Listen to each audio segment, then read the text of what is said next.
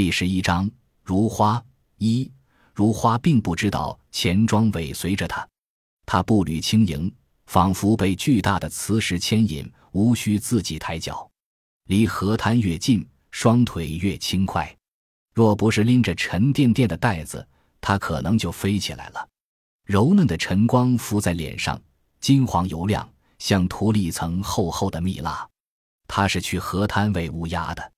自发现钱玉变成乌鸦，他像濒死的植物，被甘露滋养，突然蓬勃起来，精力充沛，自己都吃惊。一年多了，他从无中断，清早一次。黄昏一次，刮再大的风下，再急的雨落再厚的雪，都不能阻止他。给乌鸦喂食是他一天中最重要也是最快乐的事。鸭群散落在河滩，像一块块黑炭，密密麻麻的，有的在打盹，有的在互啄，有的在说悄悄话，有的在争吵。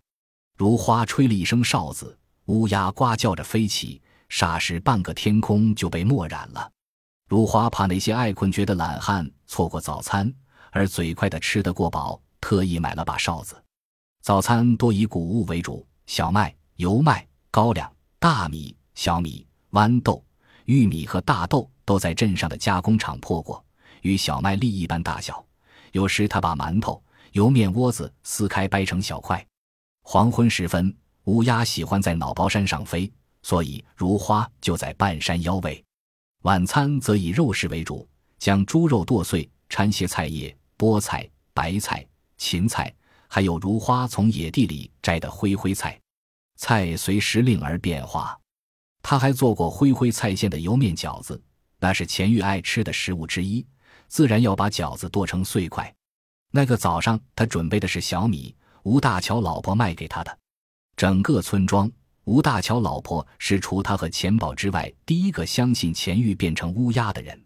一年前的那个上午，他被兴奋浸泡得晕头转向，逢人就讲，仿佛不宣告这天大的喜讯就是他的罪过。听的人要么木头惊骇，扯个借口仓皇离去；要么怜悯地看着他，如花呀，人死不能复活，你可别魔怔了呀；要么满脸冷漠，头都懒得点。钱玉和他们没关系。他们不在乎，如花并不伤心，可钱庄居然也不信。宋丽华还抽他一掌，如花被打懵了，摸着火辣辣的脸问：“凭什么打他？”宋丽华问：“疼不疼？”如花说：“疼不疼？你自己试试。”宋丽华纳闷道：“不糊涂啊？怎么说胡话了？”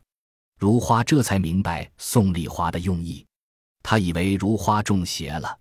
如花讲了钱玉怎么托梦，讲了他怎么追逐他。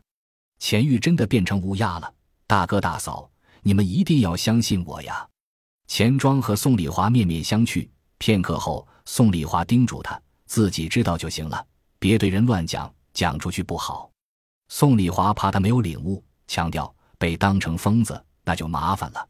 如花明白他在他们眼里是什么人了，他不再逢人就讲，不再为此而焦虑。他们信与不信又有什么关系呢？他信就是了，钱玉是他的，不是他们的。可是终究有些不甘，给钱宝盛饭时，顺带说：“钱玉变成乌鸦了，你信吗？”若钱宝也不信，如花就罚他饿一顿。钱宝头也没抬，说我信。如花又惊又喜，但怀疑他没听清他的话，追问：“我说什么了？”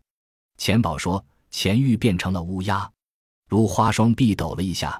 差点把碗摔了，钱玉没白疼你，然后又问你怎么知道的？钱宝费解的瞪着他，你说的呀？如花笑了，你真聪明。转天，如花把钱宝带到河滩，指着起起落落的黑点说：“你哥就在其中，谁也别想碰他们，记住了。”钱宝点头，谁也甭想碰他们。晴空万里，钱宝的声音却如霹雷闪过。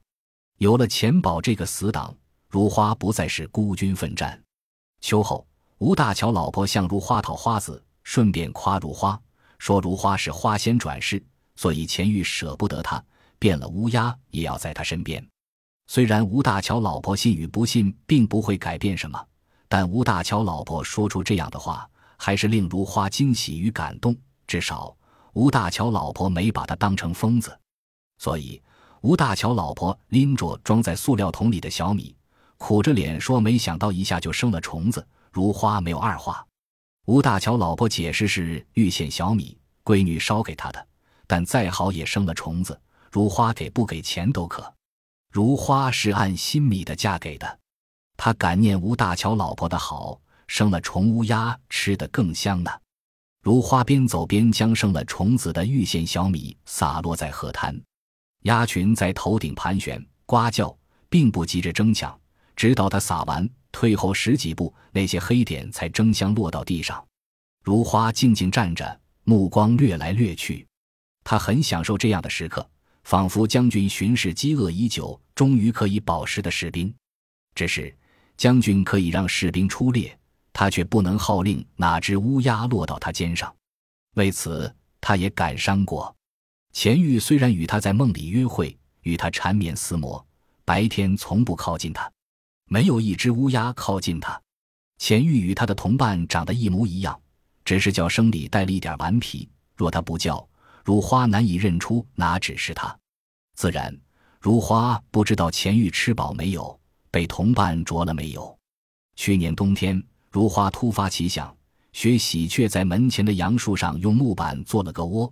他怕钱玉冻伤，可是钱玉不仅没栖息过一次，反有些不高兴，呱叫的那么刺耳。而他放在墙头和屋顶，盛在盘子里的肉末和骨料，他更是从来没动过。如花寻思自己哪里做的不好，想了几宿，终于明白了：钱玉不吃偏食，也不愿意独自栖在温暖的窝里。他喜欢和同伴在一起，他不自私，变成乌鸦仍然如此。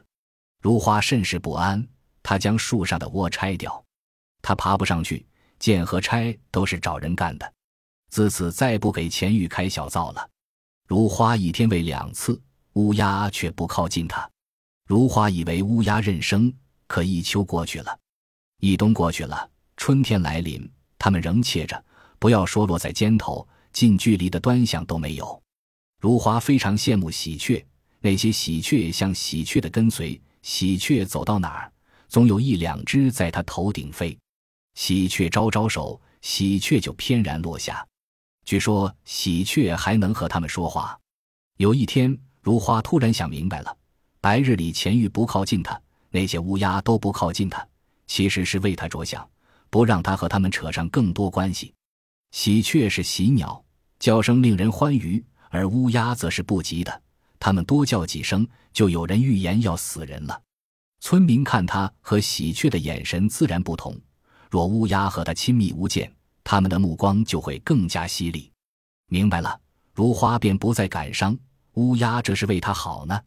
虽然心领神会，如花还是有一点点渴望。钱玉不随便一只乌鸦在他肩头站站也好。除了他和他们，旷野没有别人，就是看见又怎样？他不怕的。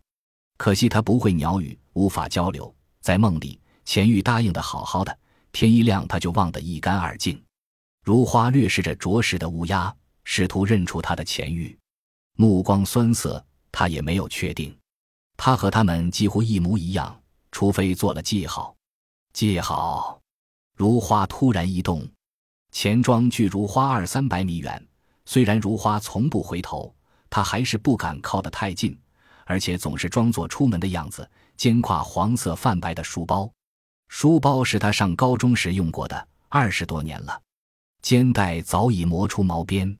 钱庄并非故意装穷，他本性节俭，而摆阔更是从未有过。虽然他有这个资格，天外有天，山外有山。不要说和乔石头不能比，罗包也比他有钱的多。他没见过祖上，但关于祖上的事听了许多。别人都说祖上如何如何，夜壶都是银的，钱庄从不炫耀。树大招风，人不能张狂。钱庄有自己的人生哲学。